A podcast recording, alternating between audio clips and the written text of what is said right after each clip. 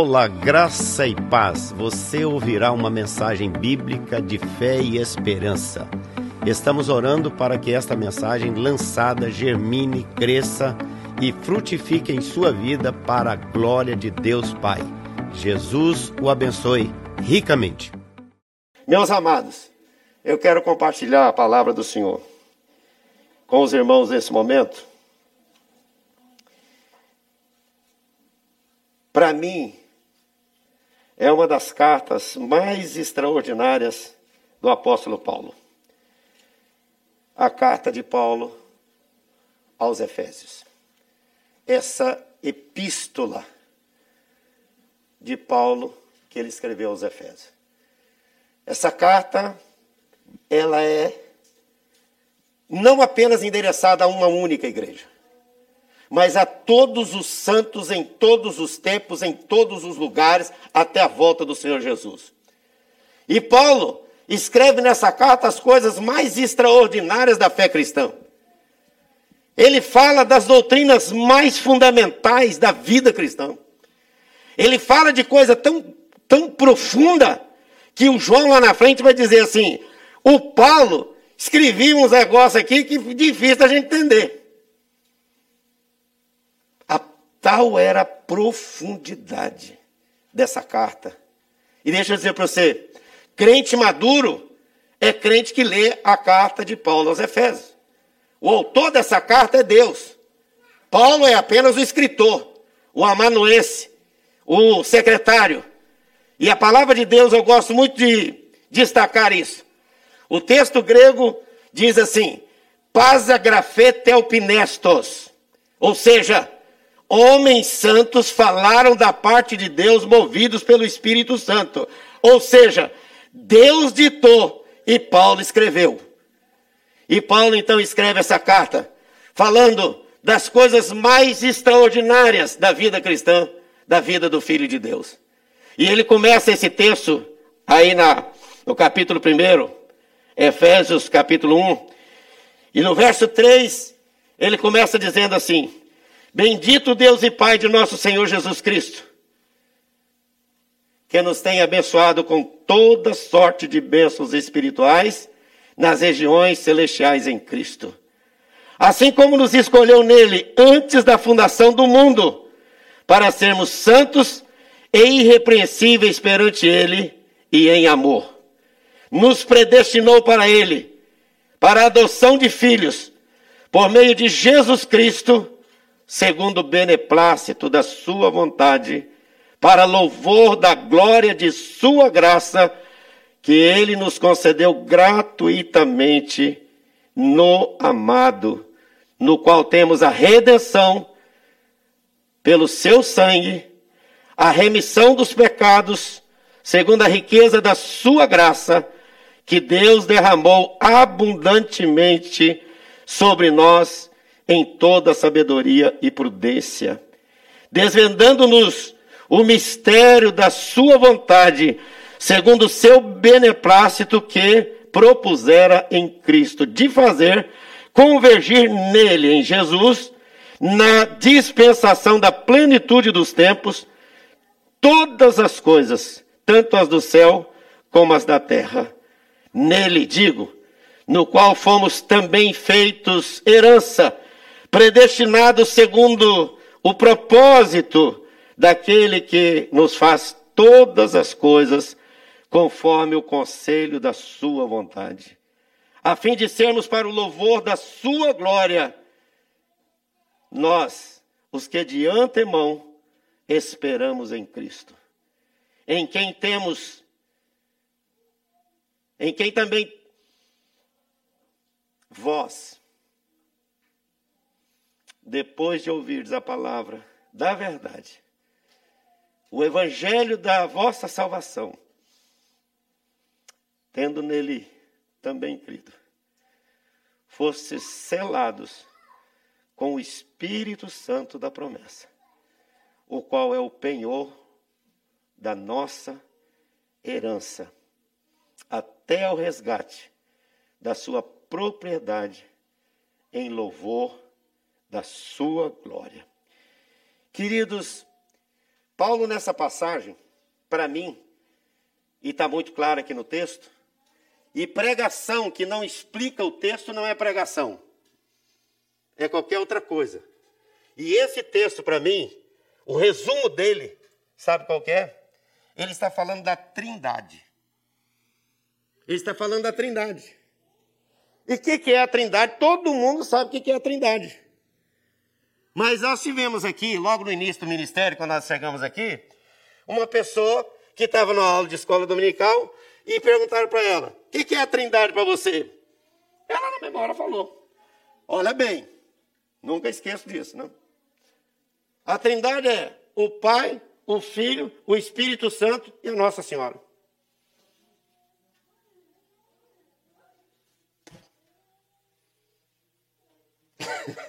Primeiro que não era a trindade, né? Segundo, que a trindade é o Pai, o Filho e o Espírito Santo. O que, que Paulo está ensinando para nós nessa passagem, queridos?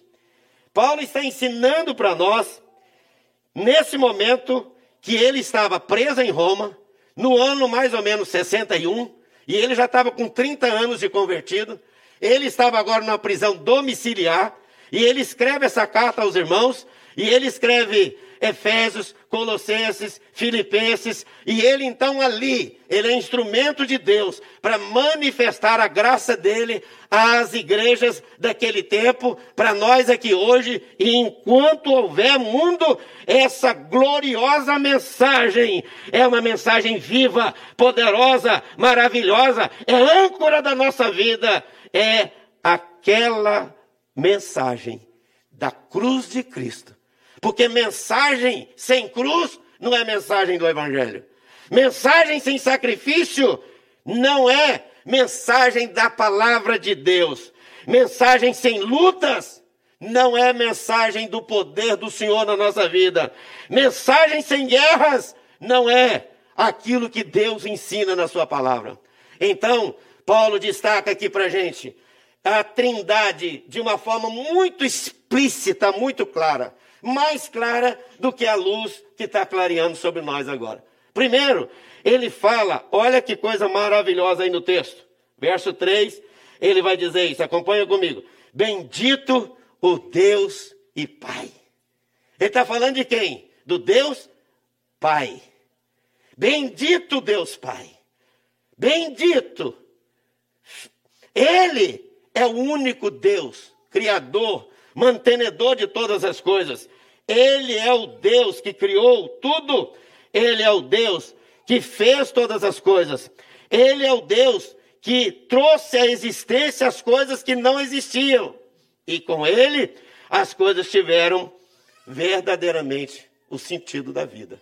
Ou seja, lá no princípio, quando a Bíblia começa o texto, o hebraico começa dizendo assim: seu hebraico, Bereshit bara Elohim Et Hashamayim Haeret. Tohu Vavohu. Ou seja, Deus criou a terra e a terra era sem forma e vazia. Esse é o coração do homem sem Jesus. O coração vazio, sem forma, desesperado, sem esperança, mas o Deus de todas as coisas deu forma quando o Espírito Santo entrou e aí então passou a ser alma vivente, a se tornar verdadeiramente aquele que é a criação do Senhor. Deus criou o homem. Deus criou o homem, criou tudo, fez todas as coisas do poder da sua palavra. Só que esse Deus, Paulo no capítulo 2, verso 10, vai dizer assim: que ele é o Deus que é o poema da criação. Ou seja, ele é o poeta e ele é o que faz o poema. Nossa vida, diz o texto lá, nós somos feituras de Deus. Essa palavra feitura no grego é poema. É Deus é um artista que ninguém faz uma arte como ele de fazer o homem como nós somos feitos, porque só ele pode fazer o que ele fez. Portanto, ele é o criador e aí ele criou todas as coisas do poder da sua palavra. E ele é o Deus criador. Ele criou, e aí ele criou a terra, pegou a terra, formou o homem, soprou dentro dele, e aí ele estabelece a humanidade a partir da sua criação. Por quê? Porque ele é o Deus Pai. Ele é o Pai da eternidade. Ele é o príncipe da paz. Ele é o Criador. Ele é o nosso Senhor. Ele é o nosso Salvador. Ele é tudo, porque Ele é o Deus Pai, diz Paulo escrevendo essa carta. Portanto, irmãos, Deus é o nosso Pai. E Ele não nos escolheu por causa da nossa santidade, mas Ele nos escolheu para sermos santos e irrepreensíveis em amor na presença do Senhor. Ele não nos escolheu por causa das nossas boas obras, mas Ele nos escolheu para as boas obras. Nós não somos salvos, nós não somos salvos pelas boas obras, nós somos salvos para as boas obras. E aí a palavra de Deus vai dizer que somente em Cristo as obras são boas. Porque fora de Cristo não tem boas obras, só tem obras. As obras só são boas quando elas são feitas naquele que é bom, perfeito, maravilhoso e agradável. Então, o nosso Deus, Paulo está dizendo, ele é o Deus Pai. Não existe outro Pai, não existe mais nada que possa comparar ao nosso Deus. Paulo está dizendo, ele é o Deus Pai, ele é o Senhor da nossa vida. Ou seja, diz o texto, ele nos escolheu. Ele nos escolheu. Deixa eu dizer para você. Vini. Vini, está me ouvindo? Foi você que escolheu vir ao mundo? Não. Primeiro foi Deus, é claro, Deus Pai. Mas quem foi que escolheu o teu Vini? Quem foi, gente? Os pais dele, ué. Quem nos escolheu? Nosso Pai. Quem é o nosso Pai? É Deus. Todo-Poderoso, Criador do céu e da terra. Aquele que dele procedem todas as coisas para o louvor da sua glória. Aí, João escrevendo no capítulo 15, verso 16, ele diz assim: Não fostes vós que escolhestes a mim, pelo contrário, eu vos escolhi e vos designei para que vades e deis frutos e o vosso fruto permaneça. Então, Paulo está ensinando para a gente: a Trindade é Deus Pai, é Deus Filho, é Deus Espírito Santo. E ele começa: Deus é o nosso Pai. Deus tem filhos, Deus tem herdeiros, Deus tem cordeiros. E eu gosto muito quando Paulo, nessa passagem, um pouco mais na frente, ele vai dizer que fora de Jesus nós estamos mortos nos nossos delitos e pecados. Paulo gosta muito de figuras. E a primeira figura que ele usa aqui é a figura do caixão. Imagina, por exemplo. Imagina, por exemplo. Vem cá, Gustavo. Deita aqui. Deita aí. Finge morto. Segura. Não, finge morto. Isso tem também. Finge morto. Se eu pular em cima dele. Olha lá, todo mundo ficou animado. Se eu pular em cima dele aqui agora, o que, que vai acontecer? Se ele está morto. Não, ele está morto, gente. Ué, pelo amor de Deus aí. Ele está morto. Tá certo? Ele está morto. O que, que eu posso fazer? Posso subir em cima dele? Posso. Você entendeu? Eu posso subir, eu posso bater nele, eu posso pegar a mão, eu posso chutar, eu posso botar ele. O que eu quiser fazer, porque ele está morto. Paulo usa essa figura. Quem está sem Jesus, ele não tem respiração. Ele não tem vida. Ele está mortinho da Silva. Mortinho, igual está aí, ó. Obrigado, querido. Pode Agora reviveu. Jesus reviveu ele. Presta atenção. Quem não tem Jesus no coração, é o que Paulo está dizendo. Está morto nos seus delitos e pecados.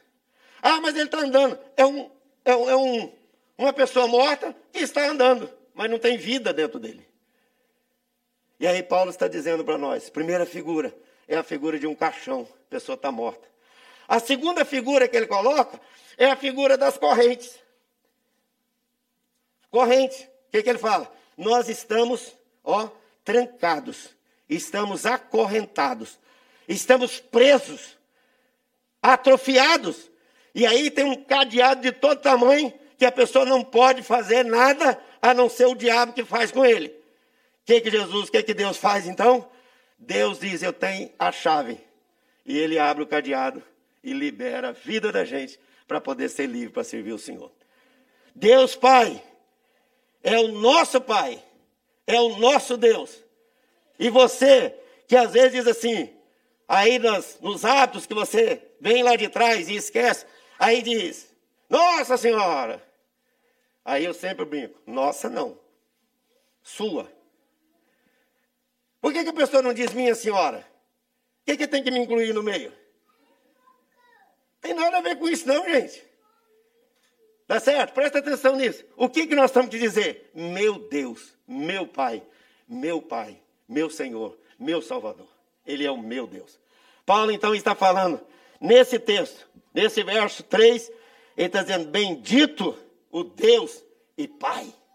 Ele é Deus, Ele é Pai, Ele é Criador, Ele é Senhor, Ele é tudo. Segundo, tem o Deus Pai, ele está falando agora do Deus Filho. Olha comigo para você ver. Você está com a sua Bíblia aberta aí no texto? Olha lá, por favor. Olha o que, que ele diz aí. A partir do verso 7. No qual temos a redenção no seu sangue, a remissão dos pecados, segundo a riqueza da sua graça. E ele vai seguindo. Quem é então o Deus Filho? É Jesus, o que nos redimiu de todo o pecado, da morte, que tem para nós verdadeiramente vida e vida em abundância. Duas coisas muito importantes nesse texto. Presta atenção nisso. Jesus morreu na cruz do Calvário e no final, quando ele, a última palavra dele foi no grego, tetelesté, ou tetelestar, como você quiser fazer. O que, que ele está dizendo com isso? Eu paguei a tua dívida. Tem alguém aqui que tem dívida em cartão, no banco? Ninguém, né? Graças a Deus. Louvado seja Deus. Mas imagine que você tem uma dívida, ô Levi, de 100 mil dólares. Certo? Aí eu sou muito bonzinho, vou lá, levo você no banco, pago a sua dívida, pego a quitação da sua dívida, escrita assim, tetelesté. Quitada, paga e te entrego. Pronto. Amanhã, se o banco vier cobrar de você, o que, que você vai fazer com o banco? Mostrar para ele que você tem uma escritura que está assinada e carimbada que está pago. É isso que nós temos que entender.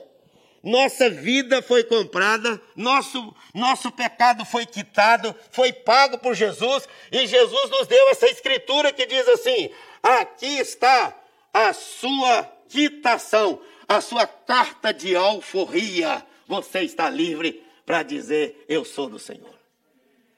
A outra palavra que é muito importante nesse contexto é a palavra grega ilasterion.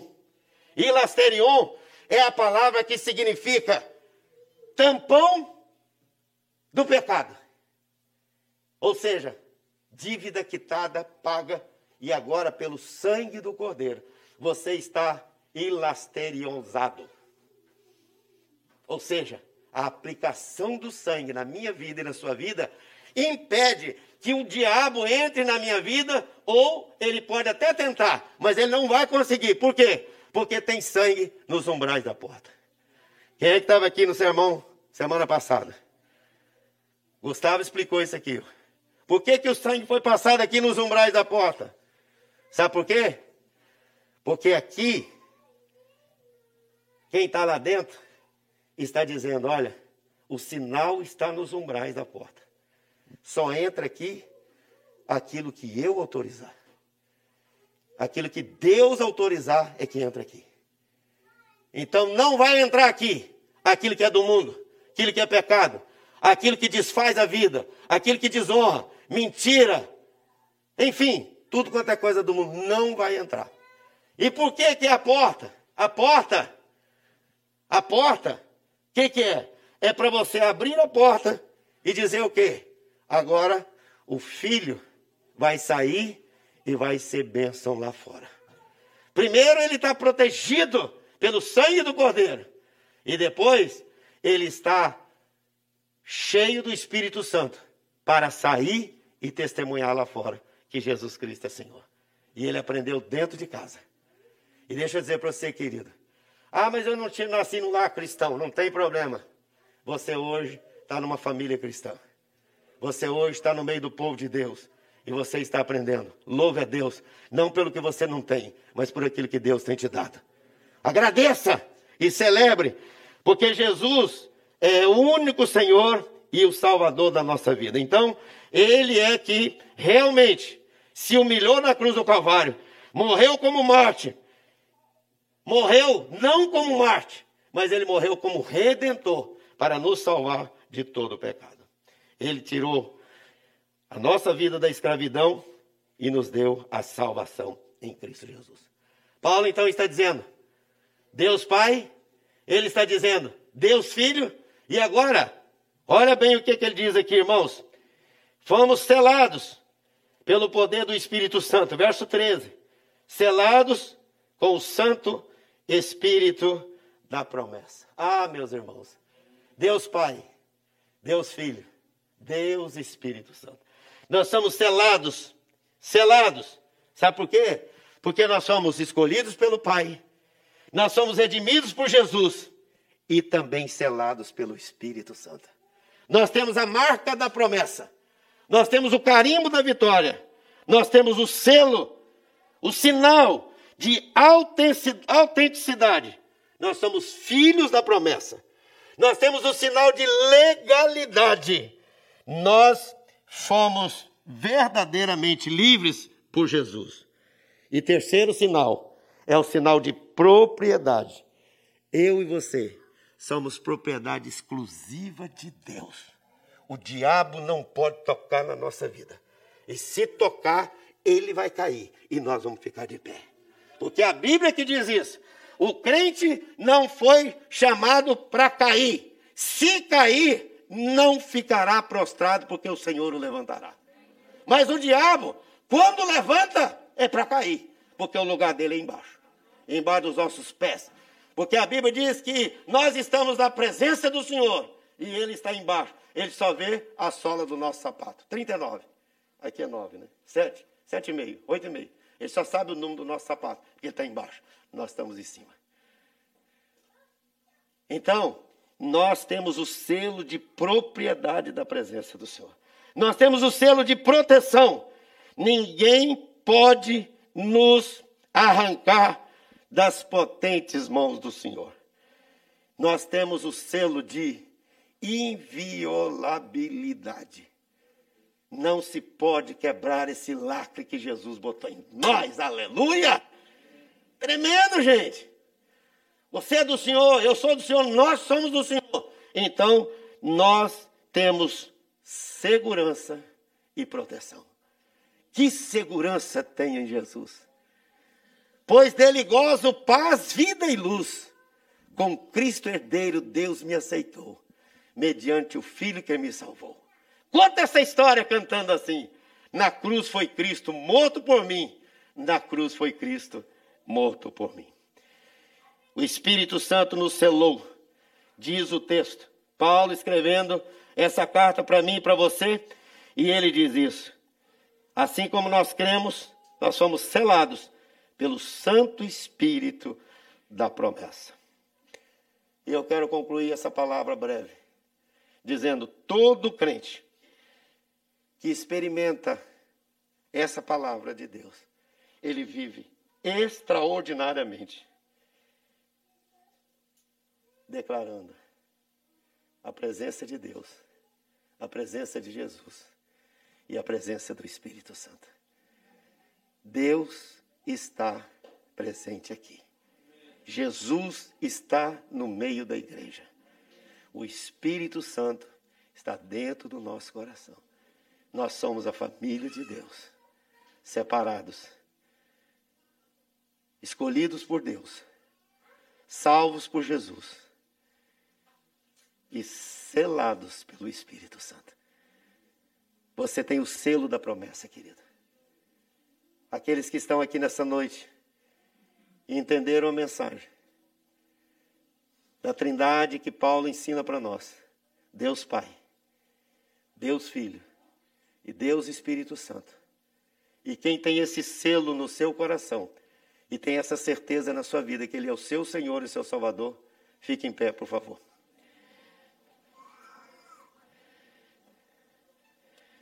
Há um hino que diz: Espírito, enche a minha vida. Espírito, enche a minha vida. O que nós precisamos nesse momento é vivenciar essa palavra tão preciosa de Paulo. Quando ele diz Deus Pai.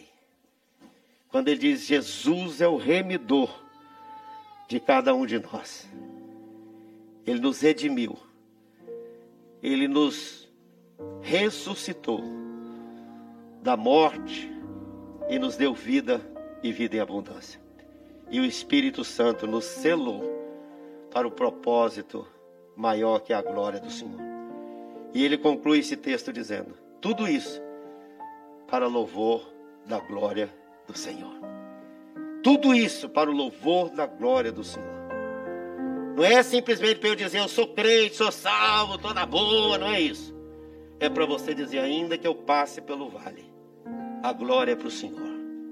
Ainda que eu tenha muitas coisas preciosas que Deus tem colocado na minha vida, pode ser riqueza, pode ser beleza, pode ser juventude, pode ser diploma, pode ser um monte de coisa. Mas tudo isso é para glória, honra e louvor do Senhor. Eu te louvarei, Senhor, de todo o meu coração.